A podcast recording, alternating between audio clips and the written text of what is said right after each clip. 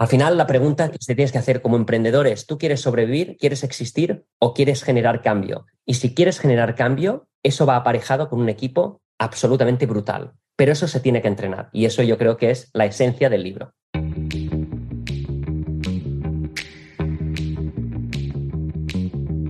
Hola, soy Fabrice Fati. Bienvenido a Read to Lead, el podcast para los emprendedores que quieren llevar sus empresas a otro nivel. En Read to Lead leemos los mejores libros de negocios y los discutimos con algunos de los founders más innovadores del ecosistema hispanoamericano. El objetivo es que los emprendedores nos cuenten cómo han aplicado los aprendizajes del libro en sus propias empresas e inspiren a otros a leer para crecer. Así buscamos convertirnos en mejores líderes y en emprendedores cada día más disruptivos. Si te gusta mi podcast, no dejes de compartirlo en tus redes, darle like y calificarnos con cinco estrellas. De este modo estarás haciendo de este movimiento educativo uno más grande. Sígueme en serfati.vc, en LinkedIn y en Instagram. Este mes leímos el libro The Five Dysfunctions of a Team, o las cinco disfunciones de los equipos, del autor Patrick Lencioni. Un inteligente modelo para formar un equipo cohesionado y eficaz. Para el podcast lo discutimos con David y Mac Rovira, co-founders de Polarú, que además son hermanos. Polarú es una plataforma para administrar todos los servicios, multilocaciones y sucursales de tu empresa que te ayuda a ahorrar costos y tiempos de gestión. David y Mark nos contarán cómo llegaron a este libro y la diferencia que ha hecho en su vida como emprendedores. Primero, te cuento en un minuto de qué trata el libro. Recuerda que este es un pequeño resumen que por cierto, lo generamos con ChatGPT y realmente te recomiendo que compres el libro y lo leas porque para ti como founder o gestor de equipos realmente puede hacer una diferencia. Las cinco disfunciones de un equipo es un libro que explora los obstáculos comunes que afectan el rendimiento de los equipos. Lencioni presenta una historia cautivadora sobre un equipo ejecutivo y su proceso de superación de disfunciones. El autor identifica cinco disfunciones principales. La ausencia de confianza, el temor al conflicto, la falta de compromiso, la evasión de responsabilidades y la falta de atención a resultados. A través de la historia de este equipo, Lencioni muestra cómo cada disfunción interfiere con la colaboración efectiva y el logro de los objetivos. Acompáñanos a ver cómo estas técnicas aplicables a cualquier equipo empresarial cambiaron la vida de Polaroid. Pues feliz de estar acá con el capítulo, creo que es 29 del Read to Lead. Como hemos platicado en veces anteriores, sigo siendo el tipo más afortunado del planeta porque me acompañan en estas cosas gente que quiero mucho y que admiro mucho y que además se prestan para, pues, para tirar conocimiento y para tirar cosas que le sirvan a otros emprendedores. Y el día de hoy vamos a leer un libro que se llama The Five Dysfunctions of a Team extremadamente recomendable y ahora le voy a pedir a Mark que cuente la historia de por qué estamos leyendo este libro, porque me la acaba de contar justo antes de entrar, que yo no sabía eh, y ahora lo voy a dejar que nos cuente un poquitín. Como saben, la idea de todo esto no es el que no lean el libro, en realidad es construir una biblioteca de recursos para emprendedores. Eh, yo creo que la colaboración es de las cosas que hacen que el emprendimiento realmente vaya a cambiar el mundo y este es un poquito el granito de arena para ir para allá. El libro lo escribe un señor que se llama Patrick Lencioni. Me metí a su LinkedIn, no hay nada de temas académicos, nada más dice que tiene 25 años haciendo cosas de estos a través de una cosa que se llama The Table Group. El tipo es fenomenal, el libro es muy bueno y tiene seis libros que ha escrito, de verdad lo recomiendo muchísimo. Y bueno, como les decía, el día de hoy tenemos el gran placer de que nos acompañen David y Mark eh, Rovira, que es de por sí curioso el hecho de que haya dos personas en esto. Es más curioso que sean hermanos. Y además los dos founders de una compañía espectacular en la que hemos invertido, que se llama Polarú. Y además los dos son unos grandes valientes porque resulta que están en, en España, en Barcelona. Todos los estoy el día de hoy desvelando. Entonces, en verdad estoy hiper agradecido con ustedes dos, pues, pues por acompañarnos hoy. Entonces, los, los, presento muy brevemente y les voy a pedir que ustedes hagan lo propio también. David eh, es abogado, tiene una serie de, de, cursos, especializaciones, maestrías y una serie de cosas en Yese, si, si lo estoy diciendo bien, David me corrige si... Ningún problema. Este, muy interesante perfil y bueno, ahora un emprendedor. Y Mark está mucho más cargado en la parte tecnológica, pero también increíble la cantidad de cosas que ha estado haciendo en términos de emprendimiento. Creo que ustedes son mentores de todas las posibles este, organizaciones de acompañamiento de emprendedores, lo cual habla súper bonito de ustedes. Eh, y creo que son dos creyentes profundos en que el emprendimiento cambia las cosas y mejora muchas de las cosas con las que vivimos y con las que convivimos y los servicios que tenemos. Entonces, les pediría que se presentaran, por favor, y que nos cuenten de Polarú también. Creo que es muy importante aprovechar estas plataformas para que cuenten lo que están construyendo, porque a mí la verdad es que cuando me lo contaron me emocionó muchísimo y me emocionó más cuando los conocí en Barcelona. Entonces, bueno, pues no sé, David, si tú te quieras lanzar primero. Bueno, dejo que, vaya Marc. venga, que, venga, que vaya Marc. el hermano mayor siempre me da. el, el, el, placer es. Hablo, hablo por los dos, porque David y yo es como si fuésemos una misma cabeza. El placer es absolutamente nuestro, Fabriz. Eh, son las 10 de la noche aquí, como si fuesen las 4 de la mañana. Eh, es un, un, placer, de, verdad. Nada, yo simplemente contarte de mí, que te puedo contar un pelín de mí. Eh, me gusta definirlo en tres puntos siempre. El primero es que soy el hermano menor de tres. y tú preguntarás, ¿y esto por qué es relevante? Pues para mí esto ha sido muy relevante en mi vida porque me, ayuda, me, me ha hecho sin darme cuenta de que mis hermanos mayores siempre me pongan en situaciones mucho más complejas de lo que yo estaba acostumbrado por mi edad, porque ellos son mayores que yo, entonces siempre me colocaban y esto me ha generado una capacidad de gestionar la frustración y la capacidad de gestionar estar en situaciones incómodas muy, muy alta por gracias a mis hermanos, entonces estaré siempre eternamente agradecido. Por eso, ese es el punto número uno. El punto número dos es de otra vertiente. He, he montado tres startups eh, y esta última, que es Polaru, hemos pivotado tres veces la tengo con una expresión muy vasta, los huevos un poco pelados en, este, en estas y tienes, pues sí, ya me puedo imaginar. Y, tienes una, y ganas una resiliencia de de verdad tener muy claro lo que quieres, aparte de un, saber con quién lo quieres hacer. Esto es fundamental y ahí por eso estoy con mi hermano. Y el punto tres es que me apasiona que la gente mejore conmigo. Si da la casualidad que pueden mejorar gracias a mí, genial.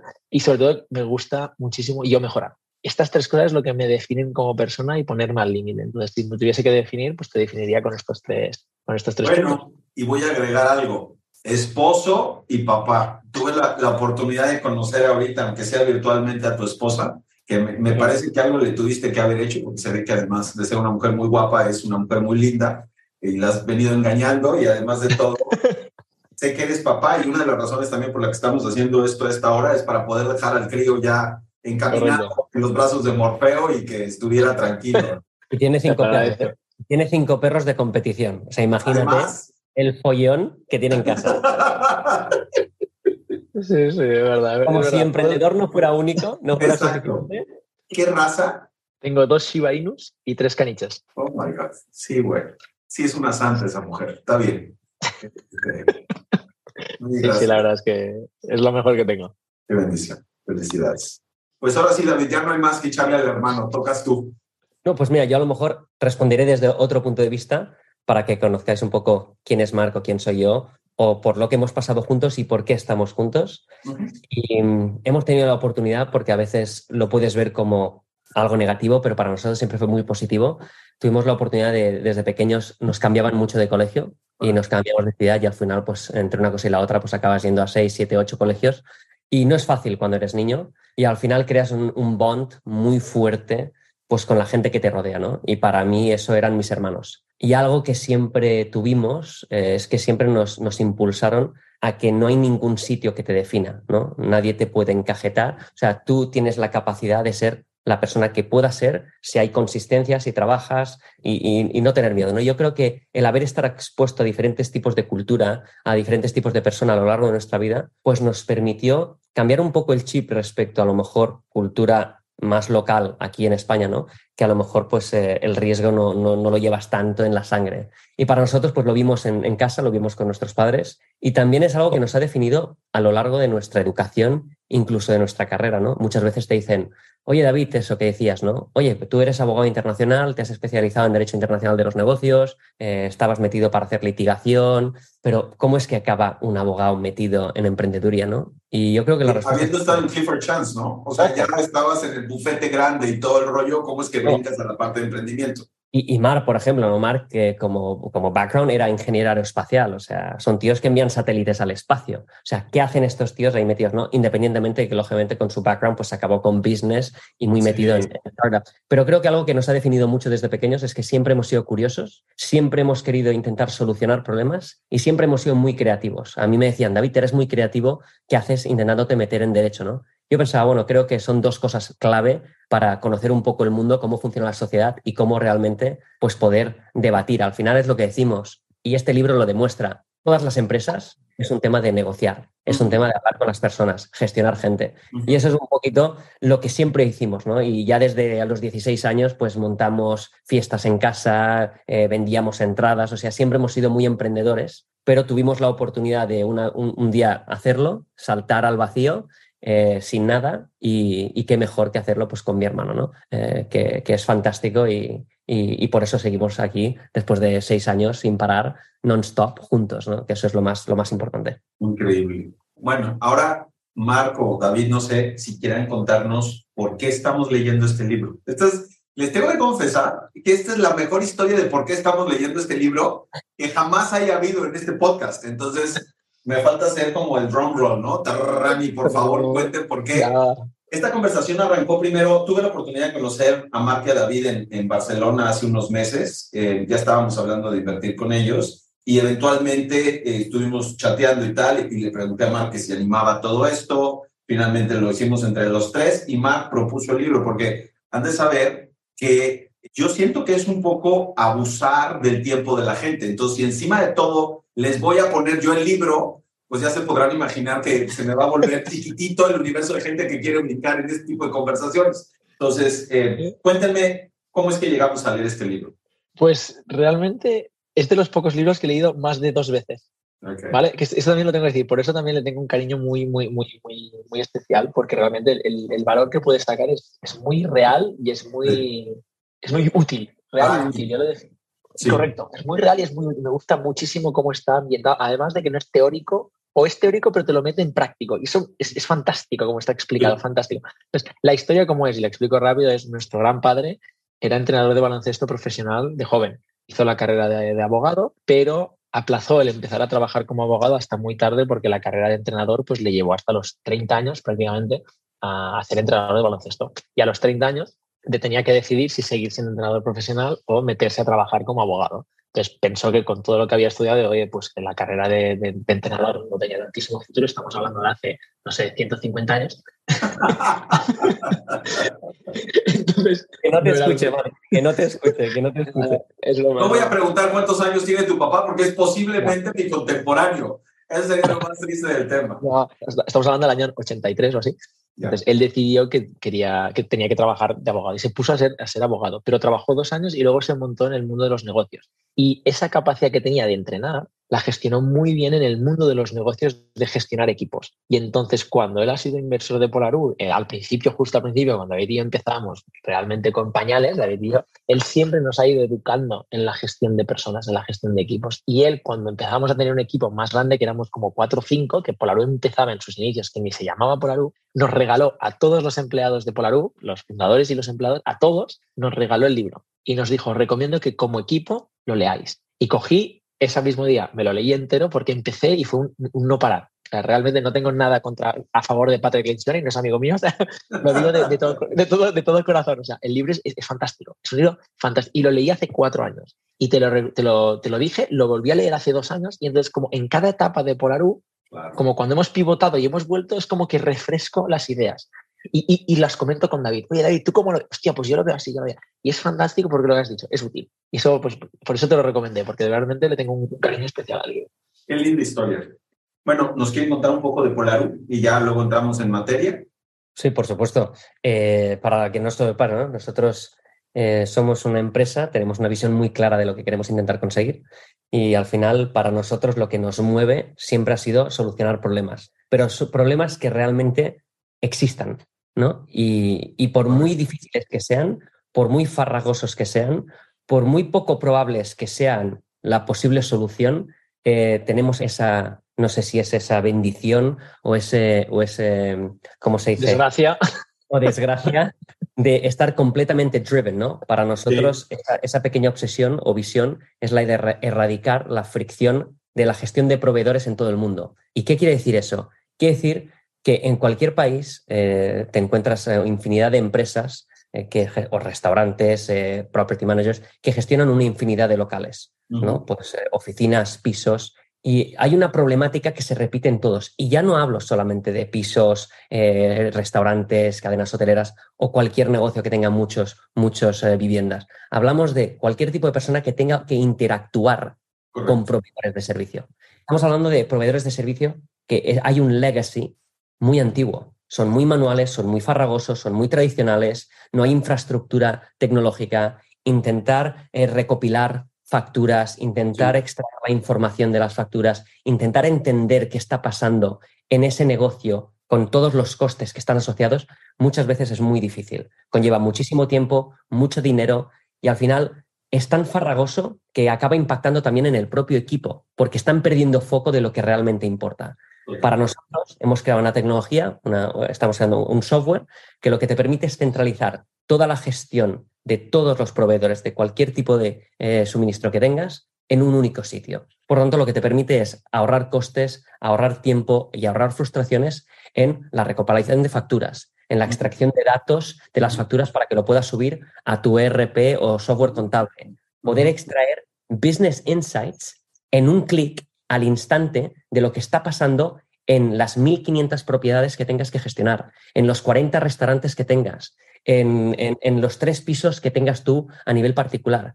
Toda, toda esa información está muy descentralizada y por lo tanto tener un único punto de acceso, un único punto de control que además te ayuden a hacer todos los cambios de proveedor, gestiones, optimizar costes, es un game changer desde el punto de vista de la gente que está detrás realmente haciendo eso en todas este tipo de empresas o, o negocios. Y para nosotros, pues poder erradicarlo aquí en México o por toda Europa o Estados Unidos, pues es algo que, nos apasiona y que creemos que realmente eh, podemos solucionar.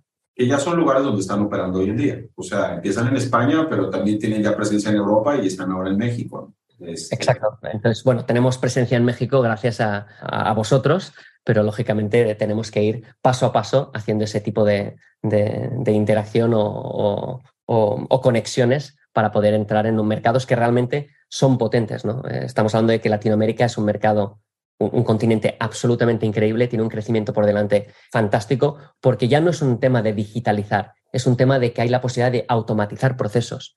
Entonces, sabes, the sky is the limit. Y eso creo que tiene que ser exciting para cualquier persona que esté intentando invertir, intentando construir en, Latinoamérica, por ejemplo, con vosotros. Y una cosa que me ha gustado, es una palabra que he aprendido este año, es como un, cambio de que no somos un SaaS, sino que somos un SWAST software with a service, en lugar de software as a service.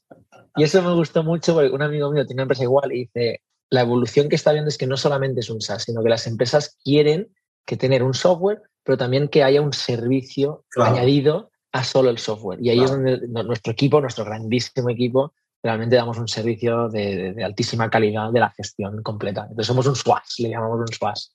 Interesante, no había oído esa palabra. la, ah, la, aprendí yo también este año y la voy a guardar en, este... Software with a service. Muy buena. Y luego le vamos a poner with a purpose. Y ya es todo completito, cara. Ya está todo ahí. Pues, Buenísimo. si les parece bien, entonces entremos al tema del libro. El libro es muy interesante alrededor de la construcción de equipos. Los que nos vean en, en YouTube verán que atrás está eh, The Richmond eh, Football Team, que es el de Ted Lasso, y de hecho aquí está Ted Lasso, justo acá.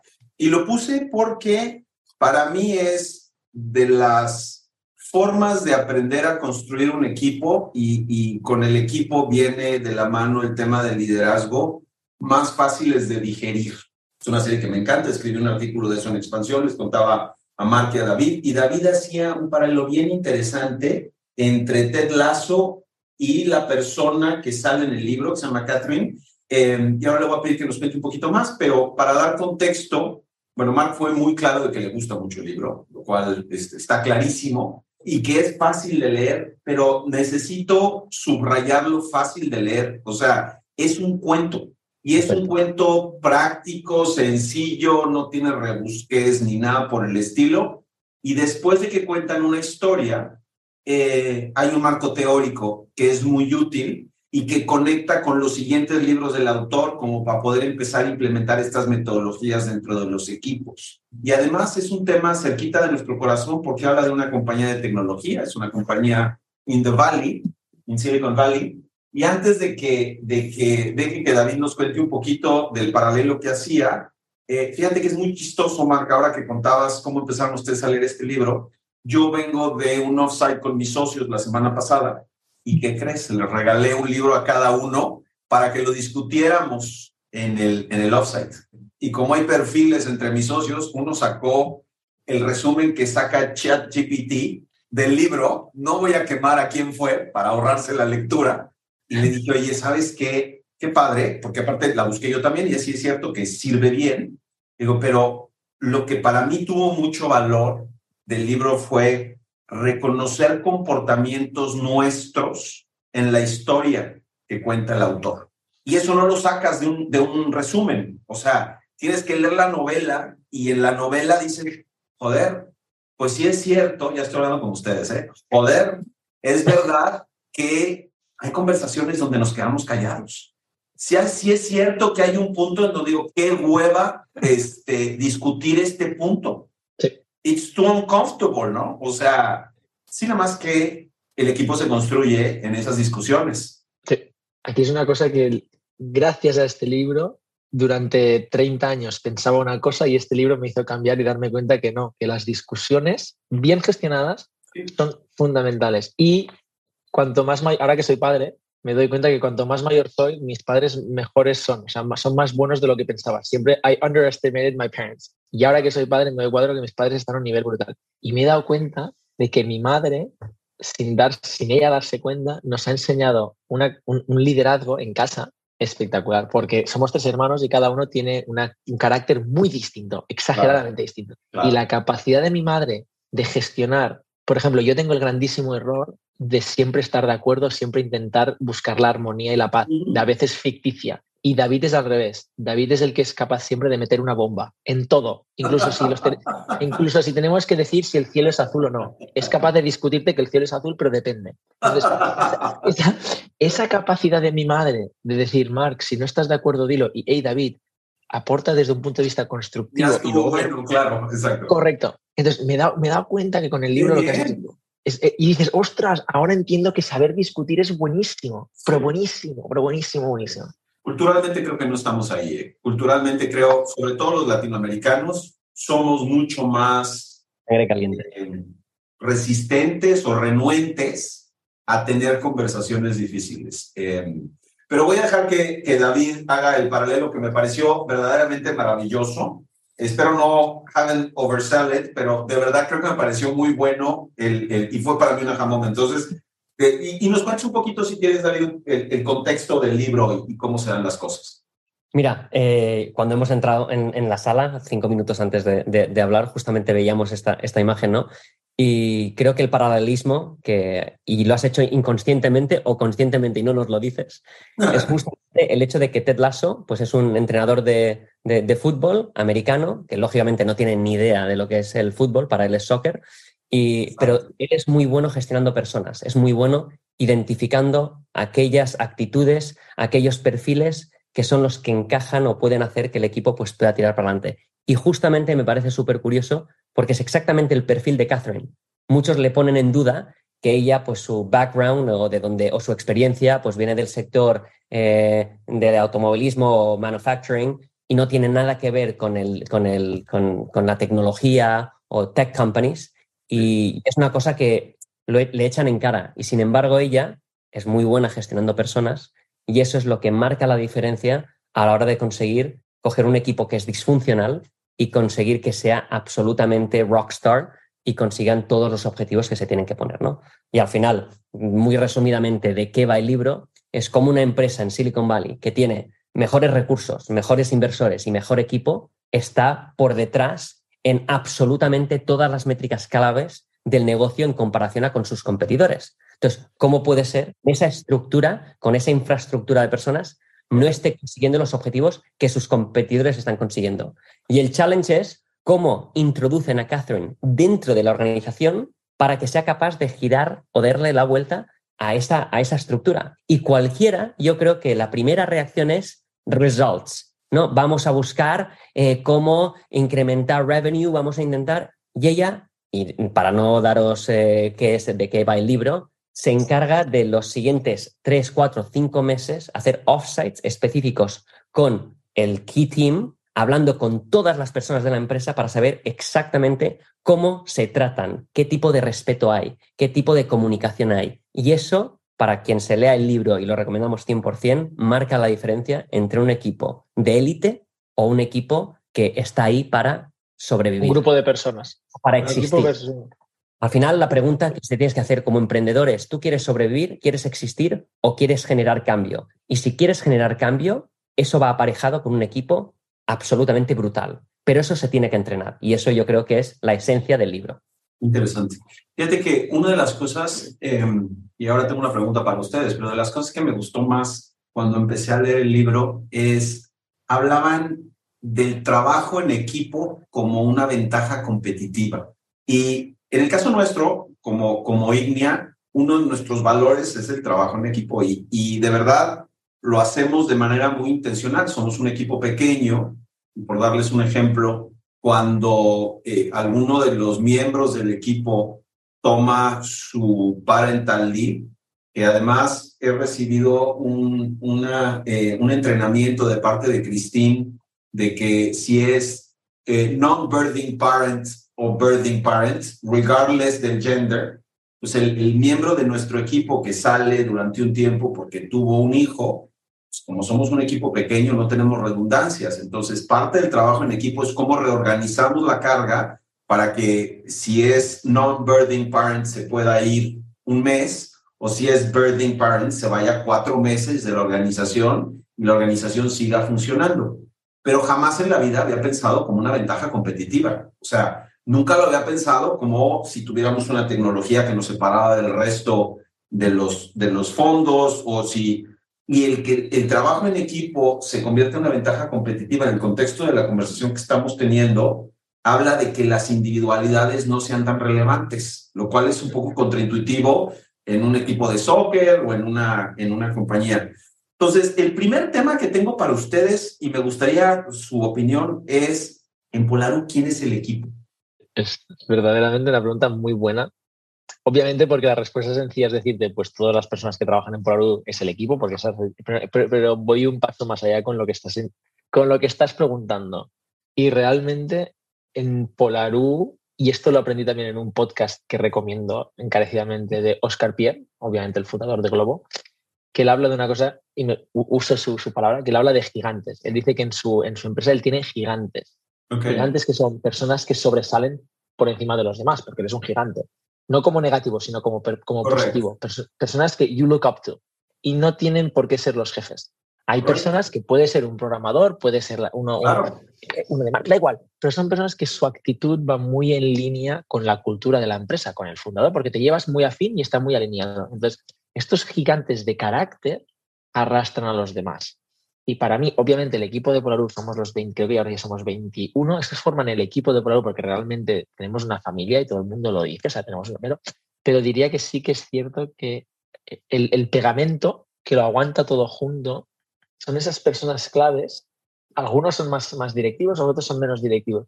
Pero hay personas claves que te das cuenta que sin ellos el trabajo técnico se puede, se puede suplir sin problema. O sea, su baja, lo que has tú, esta, esta, persona se va de baja. No hay nadie en Polarú que sea imprescindible técnicamente. Me voy yo y se puede hacer mi trabajo. Se va Paquito, se va Mario. O sea, da igual, todo el mundo se puede suplir la parte tecnológica. Pero hay personas que se van y dejan literalmente un agujero. Un agujero de el equipo falla. el superglue falla, la, la, mesa hace así. Y eso es fundamental porque te das cuenta de que ya no es el peso David y yo solos. David y yo, obviamente, al principio lo aguantábamos todo con nuestro tercer fundador, que es Sergio, pero te dabas cuenta que, hey, estas personas que han entrado y porque ellos quieren, han decidido, no, chicos, chicos, no, pero aguanto yo la mesa también. Ostras, ellos también te ayudan a aguantar la estructura que estás haciendo. Y eso para mí es lo que define el equipo desde mi punto de vista. David tiene a lo mejor una visión distinta, ¿eh? pero yo te das cuenta que hay personas que ayudan a pasar esa, esa cosa que David y yo teníamos en la cabeza de toda la vida, estas personas encajas, encajas súper bien, lo entienden y te ayudan a arrastrar el carro. Súper interesante. No sé, David, si tú quieres complementar. Totalmente de acuerdo. Eh, hay una cosa que ahora mientras hablaba Mark no te das cuenta y creo que lo compartimos también contigo, ¿eh, Fabriz? Y con todas las empresas o todas las personas que nos escuchan. Al final eh, dices, ¿quién es el equipo de Polar Uno? Pues son madres, son padres, son, son hermanos, hijos eh, o vecinos o, amigos, ¿no? Al final, una empresa está.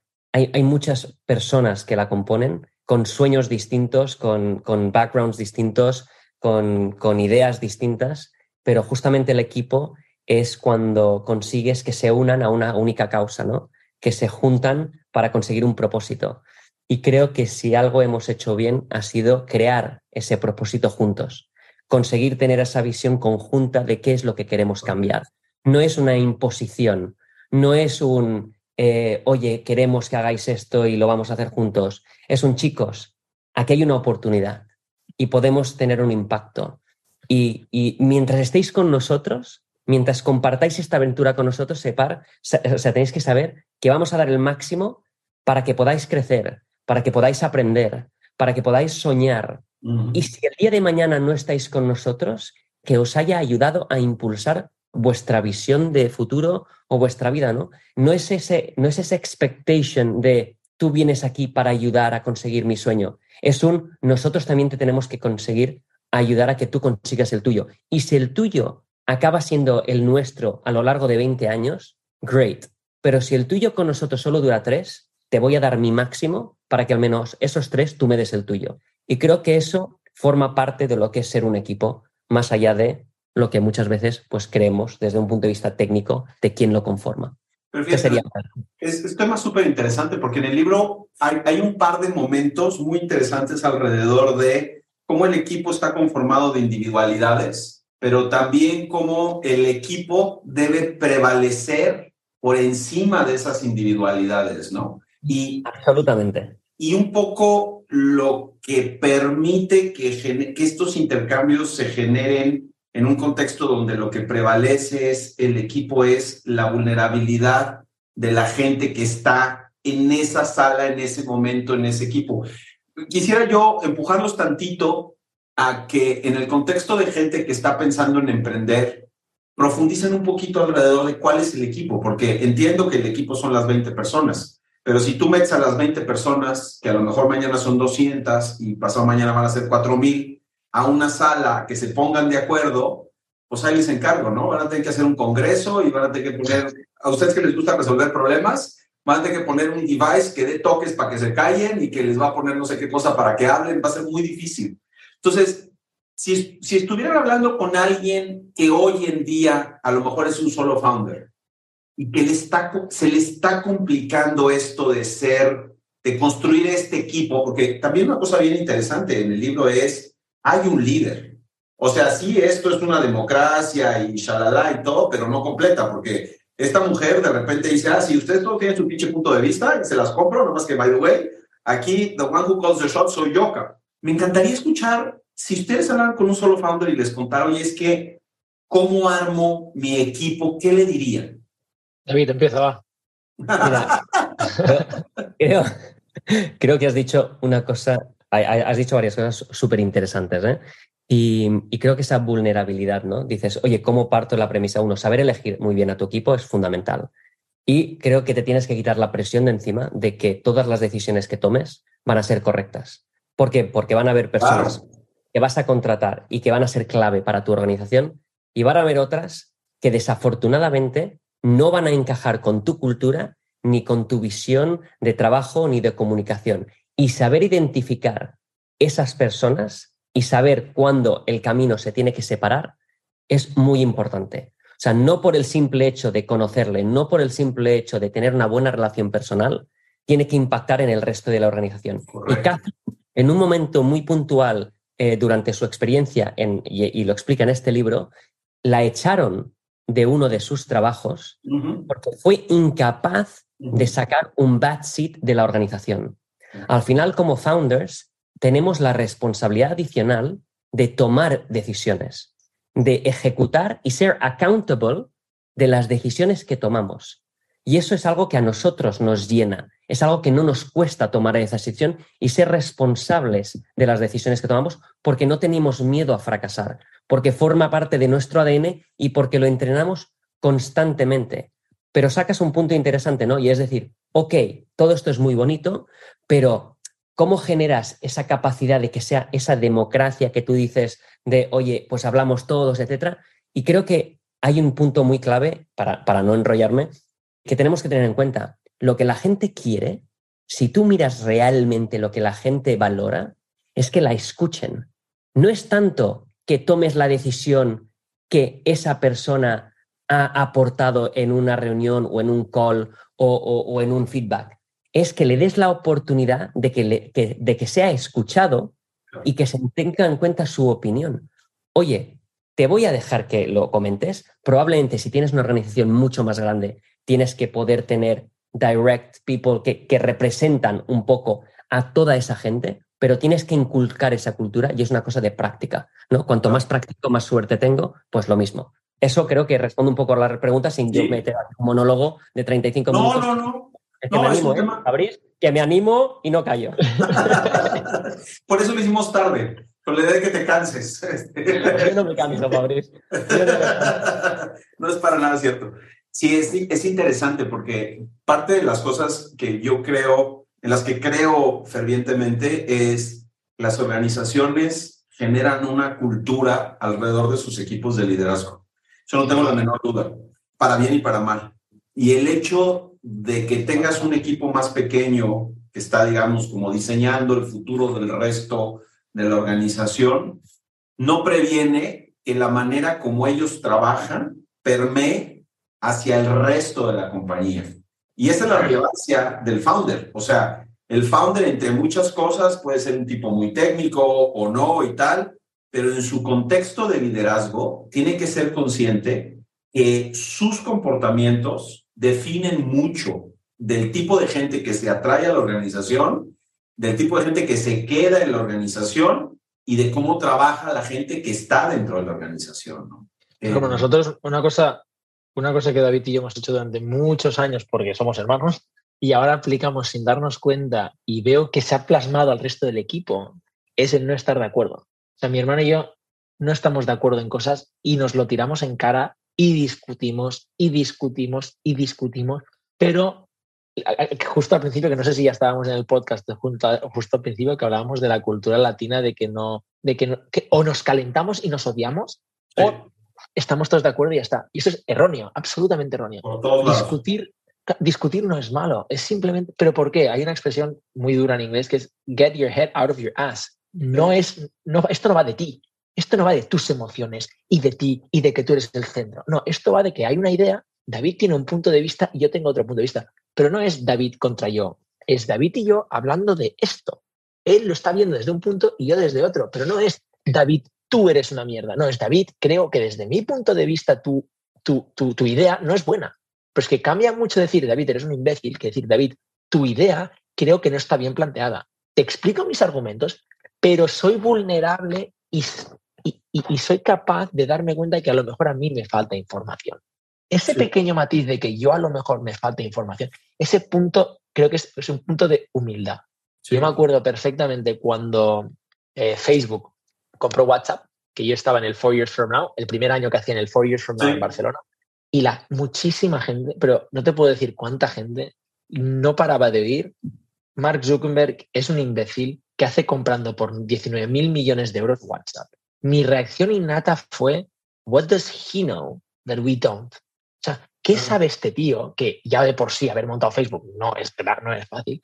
¿Qué ve él en el partido que los demás, el 90% piensa que este tío es un imbécil. ¿Es posible que sea un imbécil? Posiblemente, y posiblemente se equivoca, pero what if not?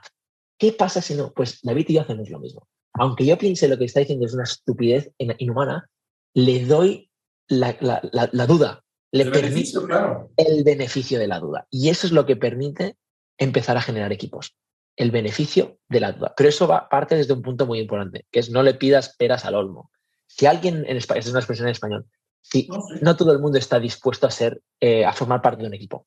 Esto lo digo y es muy, es muy importante. No todo el mundo está dispuesto a ser parte del equipo. Entonces tú tienes que ser capaz de, puedes educar a alguien, puedes hacerle mejorar, pero hay personas que no. Da igual por mucho que lo eduques, hay gente que son selfish, por donde esta persona fuera, porque no vas a conseguir nunca el equipo. Y ahí es también la parte de saber, de saber fichar y de saber ayudarte de gente.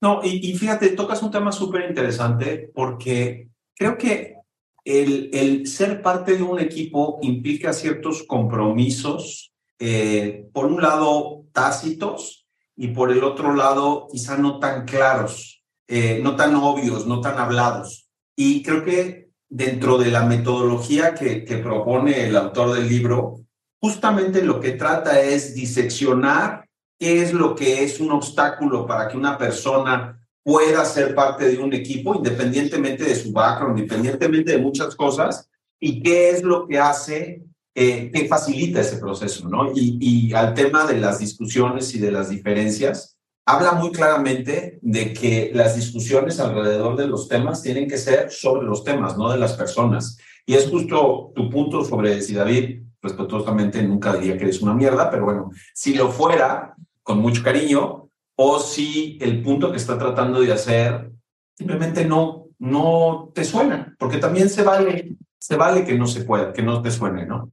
Una cosa que hemos visto también, ahora que aprovecho con David, y eso, volviendo a la pregunta que has dicho antes, de qué advice le darías a un solo founder, a un, a una cosa que, nos pasa con David es que si, si David y yo solo fuésemos amigos y el único nexo de conexión es Polaru, cuando tengamos una discusión, no somos másters del Zen, que tenemos una discusión y bueno, hablamos. Obviamente acabas cabreado con David, pero si solo tienes la desgracia de que solo compartes la empresa, cuando acabas de trabajar, el 100% de tu relación ese día está cabreada. La cosa con mi hermano, que da la suerte que es mi hermano, pero, pero con, otro founder hay gente que comparte más y además de, ser, de compartirle la startup, también compartes una actividad, también te vas de copas. Si una de estas tres patas un día te has cabreado, y luego por la tarde te vas al gimnasio, el gimnasio no estás cabreado en el gimnasio, estás cabreado en el trabajo. Por lo tanto, solo has perjudicado el 50% de tu relación, no el 100%. Como David y yo compartimos 300 cosas si hay un día de cabreo absoluto que salgo del trabajo pensando, es que este tío lo, mato,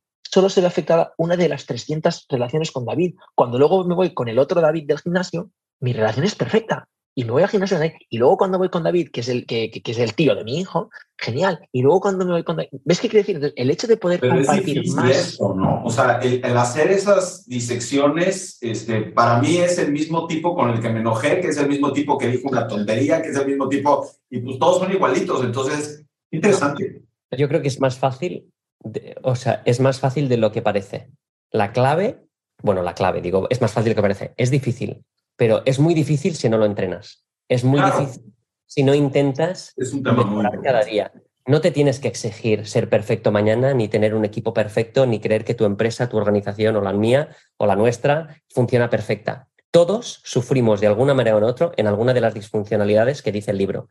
Y si lo lees, y ya no si lo lees, si solo lees las 15 preguntas del cuestionario que pregunta, te das cuenta que lo más probable es que estés fallando en tres o cuatro de las cinco que hay. Y al final, una organización depende 100% de cómo el equipo esté cohesionado y cómo el equipo se comunique la información y cómo el equipo intente no hacer eh, backstabbing, eh, chit chat, gossip, porque porque al final, y aquí lo ha dicho muy bien Mark, tenemos un objetivo común. Los mejores equipos de élite que yo conozco, y puedes mirar en el mundo del deporte, en el mundo del business, han pasado o se han estado mucho tiempo juntos pasan mucho rato juntos. Y para eso quiere decir que te tienes que bajar del caballo del ego. There's no such thing as ego. Yo no te estoy preguntando para cuestionarte, te estoy preguntando para entender. Porque si juntos conseguimos un punto de vista distinto que nos permite llegar a una solución más rápido, más eficiente o mejor para el overall goal que tenemos, es fantástico. Pero tienes que atacar las cinco cosas. De nada sirve Y para no meter un rollo, de nada sirve tener un, un ambiente increíble, una comunicación increíble, una forma de, de, entrar en conflicto constructivo, positivo, si no tienes un common goal.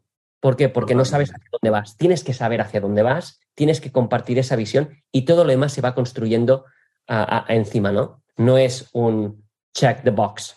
Pero fíjate, tocas un tema súper interesante porque, y, y, creo que de alguna forma Mark aludió también a esto, lo que se vuelve la materia prima para construir al equipo, incluso en el libro queda como muy claro, es pasan tiempo juntos. Totalmente. O sea, es, y, y, y, luego lo piensas un poco en el mundo en el que vivimos hoy y en el mundo en el que viven muchos de los founders hoy, que hay todo un contexto de trabajo híbrido, remoto y una serie de cuestiones y presenta otros retos, porque, porque lo que tienes que construir es una base de confianza con el resto de tu equipo, donde te permita ser vulnerable y te permita ser pues quien eres sin que te juzguen, tal cual. Y eso es lo que agregado a a dónde van y agregado a una cultura de accountability y agregado a una serie de factores que tienes que ir desarrollando de manera como muy intencional y, y muy metódica, porque también es ese tema que tocaban ahorita, tienen toda la razón. O sea, nuestra naturaleza nos jala.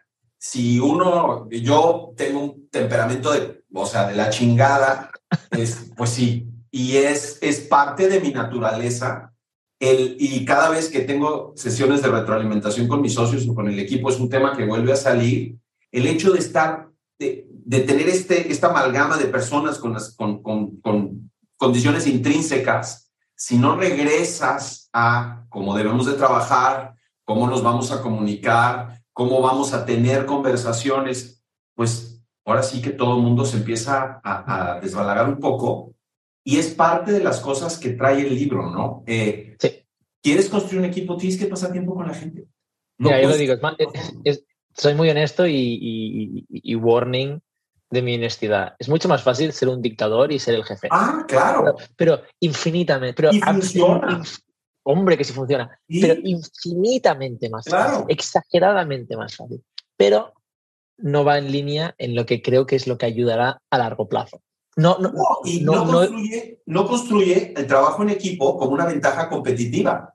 Ese es justo el punto. Perdón que te corté, Marc. No, no, no, no, absolutamente, es lo que iba a decir, o sea, absolutamente. Y, para mí es importante la, base de la pirámide que dice, que dice Patrick Lencioni, que es la, es, la, es la confianza. Es deber de los dos. O sea, en el ejemplo de David y yo, o como tú que dices que sois los más fuego, los que más, sois más, más, más explosivos. Yo tengo que aprender a que cuando David se cague en todo en realidad tengo que darme cuenta de que, oye, que no va contra mí. Pero también una cosa que David hace muy bien es que él sabe que él es así. Entonces, él sabe, oye, Mark, aguanta un segundo que vengo. Entonces, ostras, él también me avisa, Mark, aguanta un segundo que vienen curvas. Perfecto. O sea, es deber de los dos saber perdonarse. Él, uno saber decir, oye, me voy a cagar y otro saber, oye, que solamente se está cagando. O sea, es deber del equipo las, las, las fluctuaciones. Y al revés, yo, por ejemplo, no explico nada mío. Entonces, yo a veces le digo a David, David, todo va bien. Si David no me conociese, diría, ah, Marc ha dicho que todo va bien.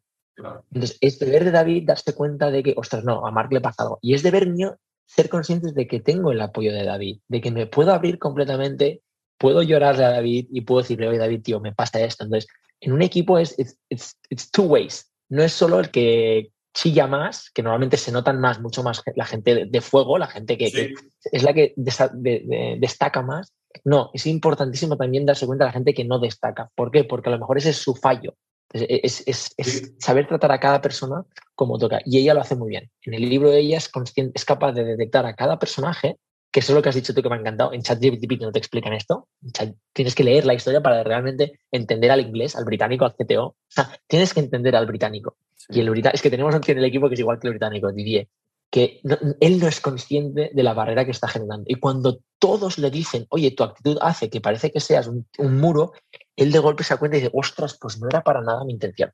Y eso para mí también es un aprendizaje muy, muy, muy interesante. Pero antes de que pasemos a otro tema, creo que tocas un, un, un punto muy importante y es, ¿se pueden construir equipos efectivos con cualquier tipo de personalidad?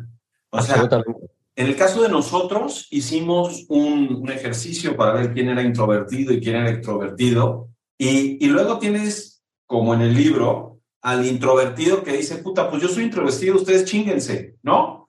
No, cabrón, nada que chinguense. ¿Quieres ser parte de este equipo? Te tienes que sumar a cómo trabajamos. Y si es verdad que tenemos que respetar, pues que a lo mejor tus temas de energía son un poco diferentes, tu manera de comunicarte, pero ¿qué crees? El resto del mundo no es introvertido y necesitas conectar con el resto del mundo. Pues a menos de que estés descubriendo, puta, no sé, este, y estés construyendo el, cohete a la luna, bueno, no, a la luna ya nos quedamos cortos, ¿no? Pues si los vas a mandar a Venus, si lo estás haciendo tú solo, ah, pues chico, está bien, chido tu, tu plan, vete por allá. Pero si estás, es parte de este equipo, pues muy introvertido o muy extrovertido o muy los cojones, pero te tienes que pegar a las reglas de engagement que estamos teniendo como equipo, porque de otra manera esto no vuela por ningún lado, ¿no? Lo que te he dicho antes, get your head out of your ass, it ain't about you. O sea, esta frase, esta frase se me queda grabada siempre. Quítate la cabeza del culo, esto no va de ti. Esto lo decíamos en el equipo de baloncesto, eh, cuando vivía en Inglaterra, justamente por eso. Tanto el calladito que hable como el que habla mucho que calle. O sea, it's both ways.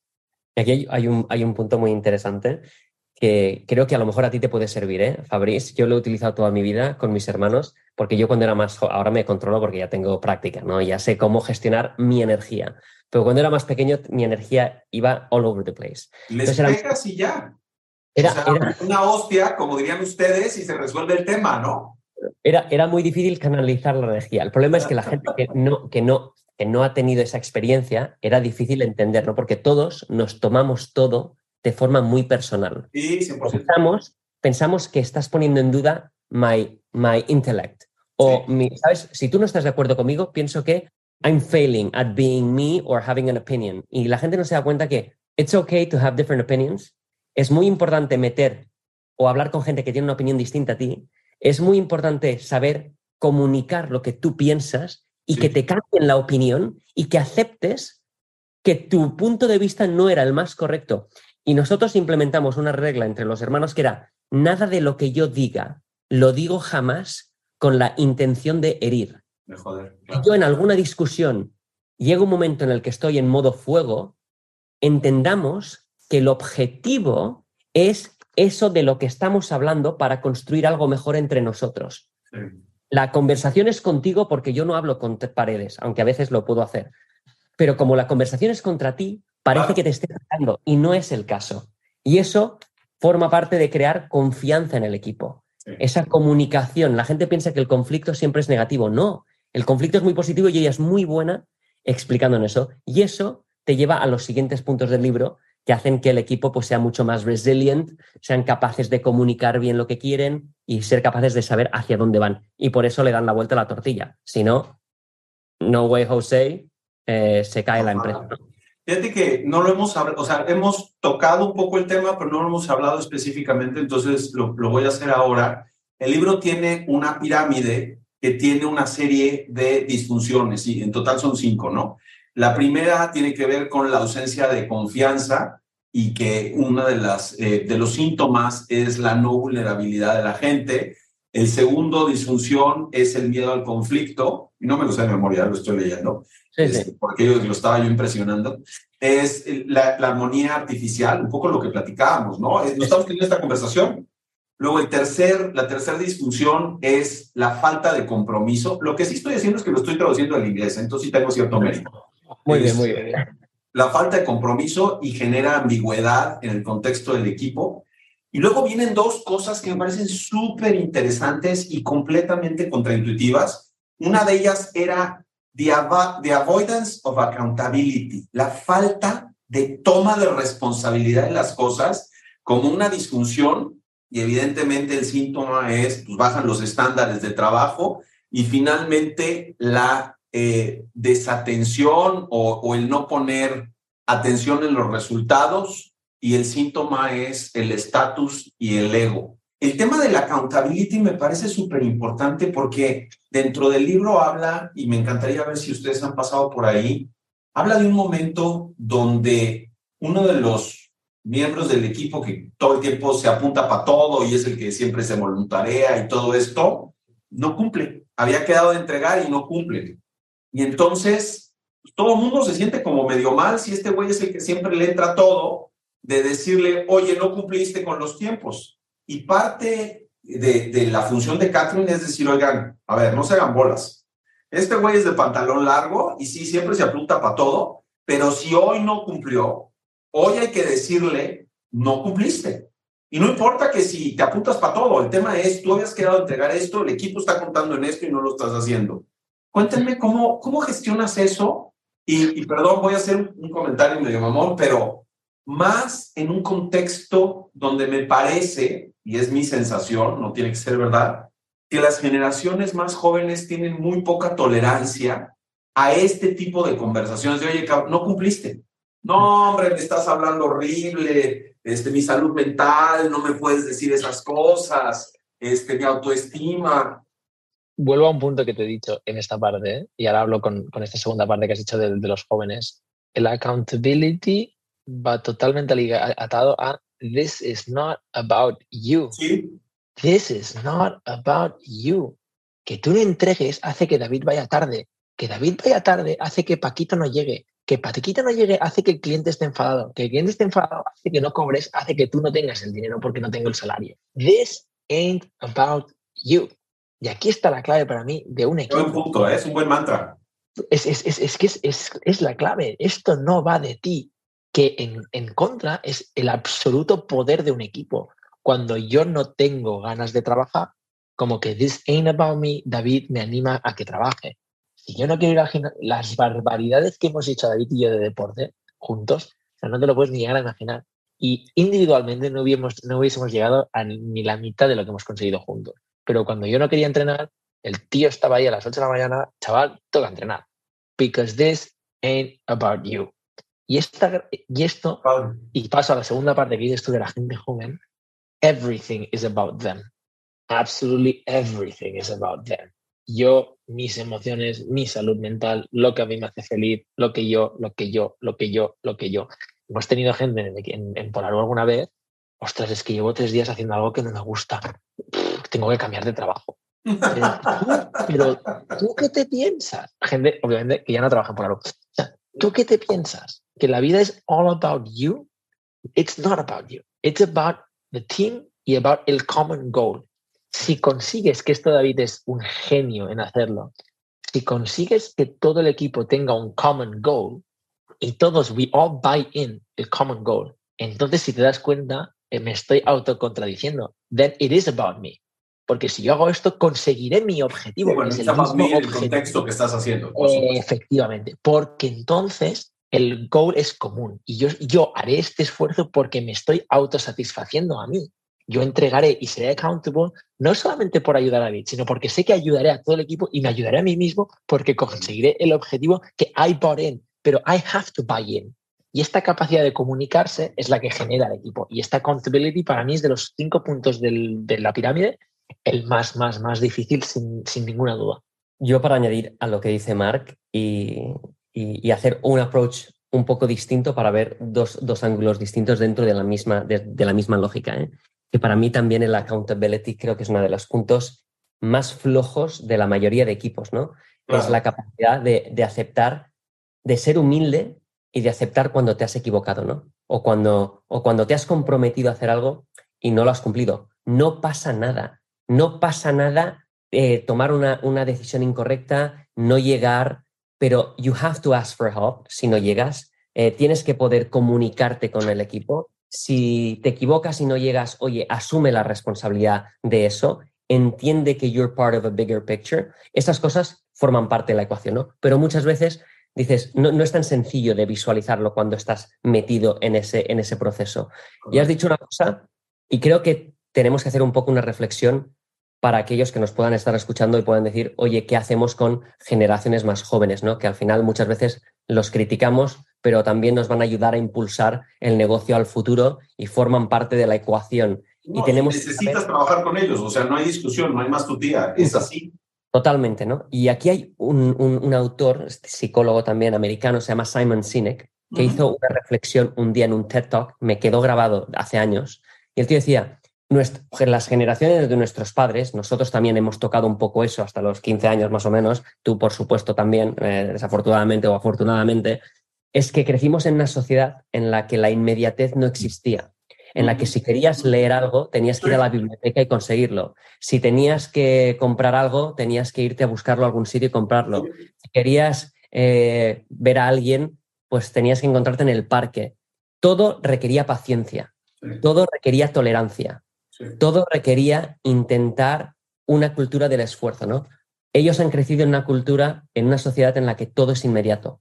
Quiero algo, lo tengo en 24 horas, quiero eh, eh, una relación, lo tengo instantáneamente, quiero cualquier, tengo, quiero crear algo, tengo ChatGPT. O sea, la velocidad a la que le pasan las cosas es muy distinto a nuestra generación. Entran dentro de una organización empresarial y les exigimos que, no, que tengan paciencia. Les exigimos que entiendan que forman parte de una ecuación mucho más grande. Y creo que forma parte de los líderes, forma parte de nosotros, de saber transmitirles que ellos son CEOs de su propia posición, de que ellos son responsables de de equivocarse en su propia decisión. Son responsables de tomar decisiones y de no criticarlas si les damos ese poder. Porque si if we're micromanaging cada posición que tenemos en la empresa, then I don't feel like I'm being heard. I don't feel like I'm being valued. Y esto forma parte fundamental de la pirámide, de la pirámide, de the five disjunctions of the tree. La confianza depende de que al intern también le demos confianza. Y todas esas cositas, poquito a poco se van sumando. Y por eso no es tan sencillo decir, ah, bueno, en mi equipo falta accountability, pues con eso lo soluciono. No, como dirías, pinche, I trust, le estás permitiendo que se equivoque, le estás permitiendo que, que se equivoque y no le critiques, le estás permitiendo que he buys in into the vision of, of Polaru or the vision of Ignia. You need to be able to give them that platform para que puedan crecer. Y creo que forma parte de todos nosotros conseguir eso en todos los equipos. ¿no?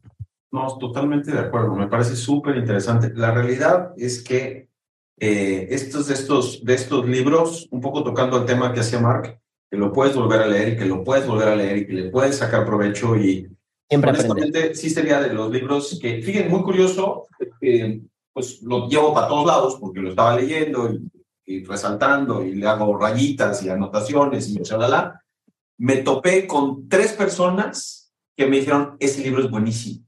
Porque además, efectivamente, puedes ir profundizando mucho más, pero tienes que empezar con algo que sea fácil de digerir y creo que ese es un buen punto de entrada. es que lo eh, hace, muy fácil la forma de escribir te lo explica como una historia. Hay un punto que me parece brutal del libro, creo que no, no sé si lo hemos tocado o lo hemos mencionado, o sea, forma parte de la accountability, pero te diría que es una de las lecciones más importantes que me ha dado mi padre, ¿vale? O nuestro padre. Y tiene que ver con una de las, y te lo diría en la organización, ¿eh? una de las causas principales de que un equipo sea disfuncional es la confusión entre el rol y la responsabilidad. Interesante. ¿Y qué quiere decir con eso? Dice, una cosa es tu rol, el director de marketing. Muy buen punto. El director de tecnología. ¿Y qué pasa en todas las empresas? Que el director de tecnología o el director de marketing defiende a su equipo, el de marketing y busca los objetivos del equipo de marketing. Y está confundiendo su rol con la responsabilidad que tiene por el conjunto de la organización. Claro. Son objetivos que están por encima. Y eso, hay, tantas, hay tantos detalles en el libro que cada vez que te lo lees vas sacando más jugo y lo puedes ir implementando. No, no es una cosa de un día, es un long term, working progress, get it done, read it again, implement, ¿sabes? Porque si no. Bueno, Catherine lo dice, le pregunto, no me acuerdo quién es, que le dice: ¿Quién es tu equipo? ¿El tuyo con el que trabajas o los que estamos aquí sentados encima de la mesa? Y uno dice: Ostras, no, mi equipo, porque claro, están en empresas, están en proyectos. Y dice: No, el equipo somos nosotros. El otro es tu equipo secundario y es complementario y perfecto. Pero tu equipo directivo, en este caso, tu primer círculo es este. Y tienes que buscar lo que dice David, el, el, objetivo común de este círculo. Luego el tuyo en el equipo de marketing y luego el tuyo en lo que sea. Y ese cambio de mentalidad no es, no es, no es, no es o sea, no, les voy a hacer esta pregunta otra vez, pero si quieren para la siguiente, este, regresamos a la primera pregunta que les hice, que es ¿cuál es su equipo? No, sí, o sea, entendiendo esto, yo, y haciendo el paralelismo al, libro, ¿eh? haciendo el paralelismo absolutamente, haciendo el paralelismo absolutamente al libro, Polarú empezó siendo tres fundadores, ¿vale? David, Sergio y yo, fue como el círculo inicial Luego añadimos a Didier, que era una persona con la que yo trabajaba, que tengo una estima espectacular. Eh, sigue aquí en Polarú, tiene 45 años, o sea, tiene mucha más experiencia que nosotros. ¿Inglés? Este, no, francés. Ah, francés, ok. Entonces, este Ah, círculo, de, este círculo de cuatro creció y se convirtió en cinco porque entró, por ejemplo, Andrea, una chica que es una, una bestia, o sea, una, una- bestia parda de recursos humanos, una persona que tiene un, don de gestión de personas. Y este equipo se expandió un poco más con Juan Cruz, que es el que lleva todo el tema de marketing. Y ahora me dejaré alguien, de- no me dijo nadie, ¿no, David? Creo que no me dejó nadie de coordinación. Pues le llamamos el equipo de coordinación. Y estos que llevamos, si te das cuenta, la, la parte de marketing, la parte de ventas la llevo yo, la parte de producto la lleva David, la parte de tecnología la lleva Sergio y la parte de recursos humanos y finanzas la lleva Andrea. Este equipo de seis son los que realmente al, fin y al cabo nos, nos reunimos. Pero ¿qué es lo que hacemos? Pasar tiempo juntos.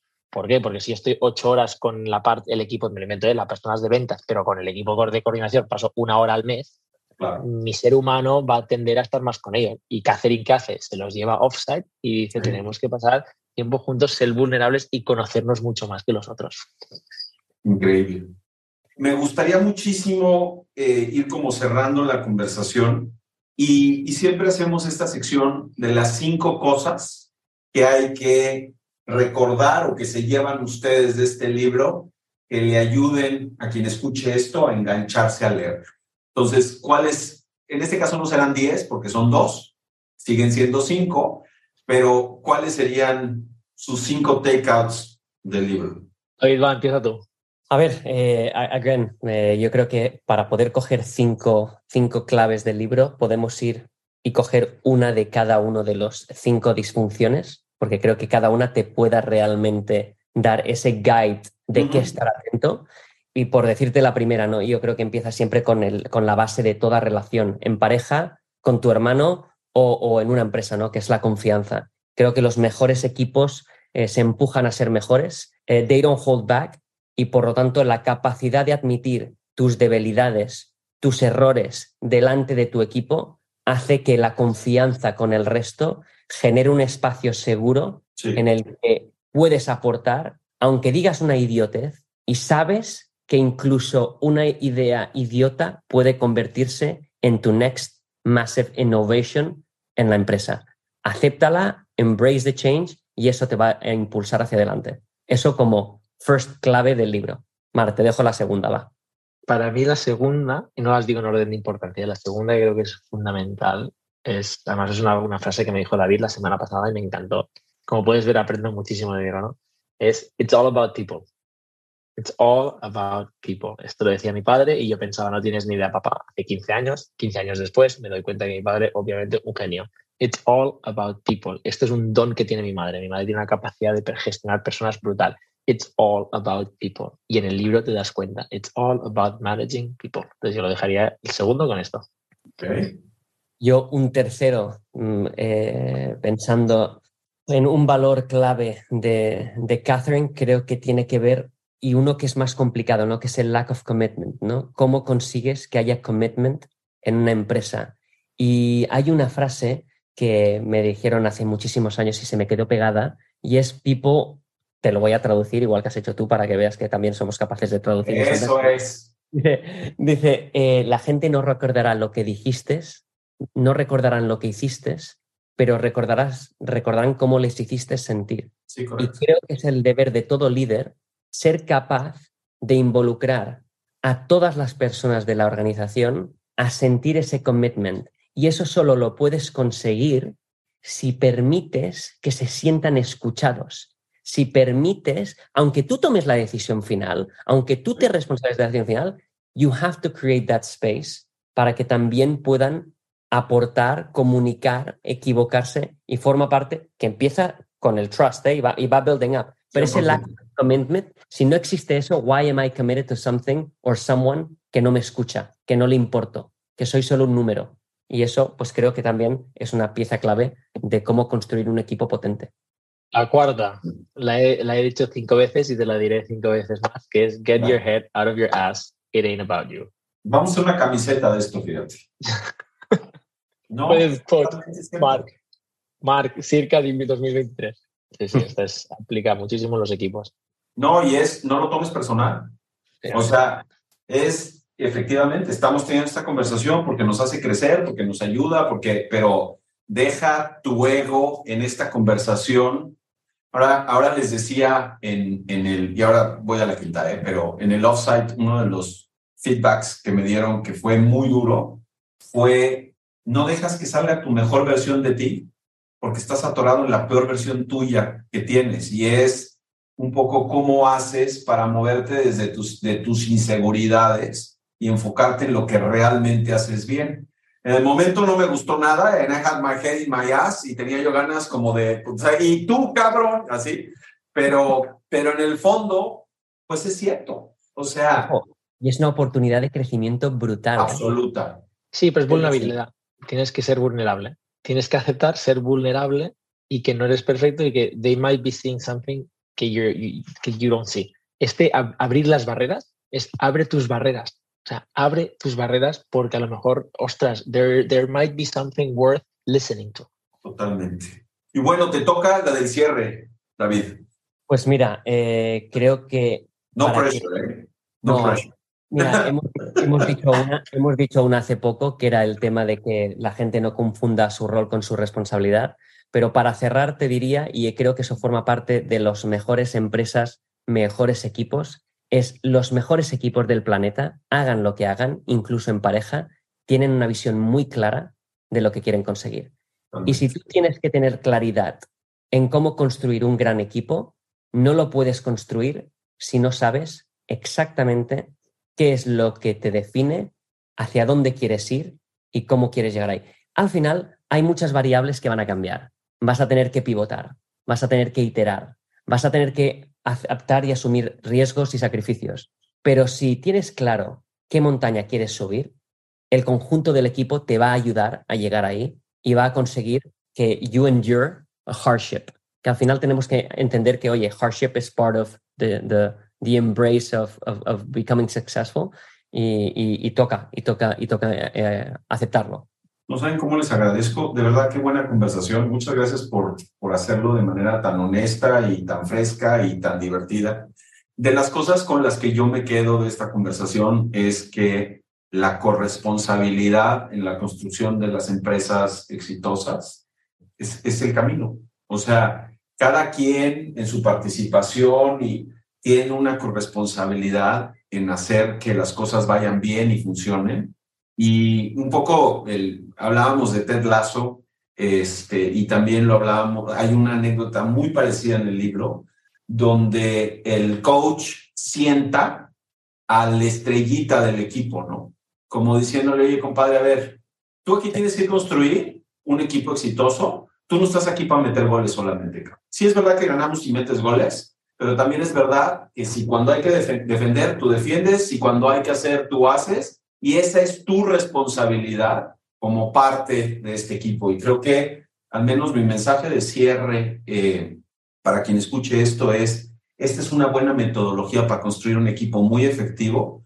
Me parece que es brutal la idea de pensar trabajo en equipo como una ventaja competitiva y claramente la intención es hacer eso. Eh, no saben de verdad cómo les agradezco y cómo disfruté esto. Fue divertidísimo. Eh, ya veo a Mark en, horas extras, o sea, ya lo veo con los ojos como de este tamaño acá. Este, no, en verdad se los aprecio mucho. Les mando un abrazo con mucho cariño y mucho agradecimiento por dedicar este tiempo. Y, y pues nada, ojalá que, que todo esto sirva para que mucho más gente sea muy exitosa en lo que están construyendo. Pues mira, si me dejas hacer un comentario que me ha venido a la cabeza ahora mismo, y creo que Fabriz has acabado con un quote o has acabado con un concepto brutal. Y has dicho, el resumen de lo que yo me llevo de este libro es que tienes que crear, ¿sabes? Un great team, ¿no? O que great teams es una ventaja competitiva. Y he recordado, no sé si conoces, es que es una historia brutal y las cuento en un minuto. Eh, no sé si conoces o eres experto en caballos, ¿vale? Yo no lo soy. No, cero, nada que ver. Y me explicaron, y es sobre los caballos belgas. Los caballos belgas son una raza o un breed de caballo que arrastran muchísimo peso. Sí, cómo no, muy grandes. Un solo caballo belga arrastra hasta 8.000 toneladas de peso. Dices, pues muy bien, ¿qué pasa si junto a dos caballos belgas? Pues será 16, ¿no? Pues no, resulta que dos caballos belgas arrastrando peso multiplican y arrastran no 16, sino 32 mil toneladas o 32 toneladas, perdona, de peso. Pero lo más curioso del caso es que cuando tú juntas a dos caballos belgas que han entrenado juntos, que han comido juntos, que han crecido juntos, el récord mundial es 52 toneladas. Hablamos de que uno solo arrastra 8 toneladas. El equipo, un buen equipo, multiplica exponencialmente lo que puedes conseguir. Y eso visualmente es un concepto brutal y no nos damos cuenta del poder y de la necesidad de intentar impactar nuestras organizaciones con ejercicios y challenges para intentar change el status quo, intentar ponernos contra la pared. Y eso creo que es lo que este libro te define de forma muy sencilla en las pocas páginas que tiene, de forma absolutamente brillante. Me encanta. Pues otra vez, les agradezco mucho, les mando un abrazo bien grande, espero verlos muy pronto, ya tenemos pendiente ahí una comidita que nos echaremos por agradecimiento de todo esto, pero pues nada, eh, a quien nos escucha, por favor sigan por la red, sigan a estos señores, contáctenlos por LinkedIn. Me consta que los dos siempre están disponibles y, con ganas de ayudar. Y pues nada, muy, me siento muy afortunado de tener la oportunidad de trabajar con ustedes y, al mismo tiempo también de pues, pasar este rato agradable. Les mando un abrazo y ya váyanse a dormir. Mil gracias. Lo que te he dicho al principio. ha sido un placer.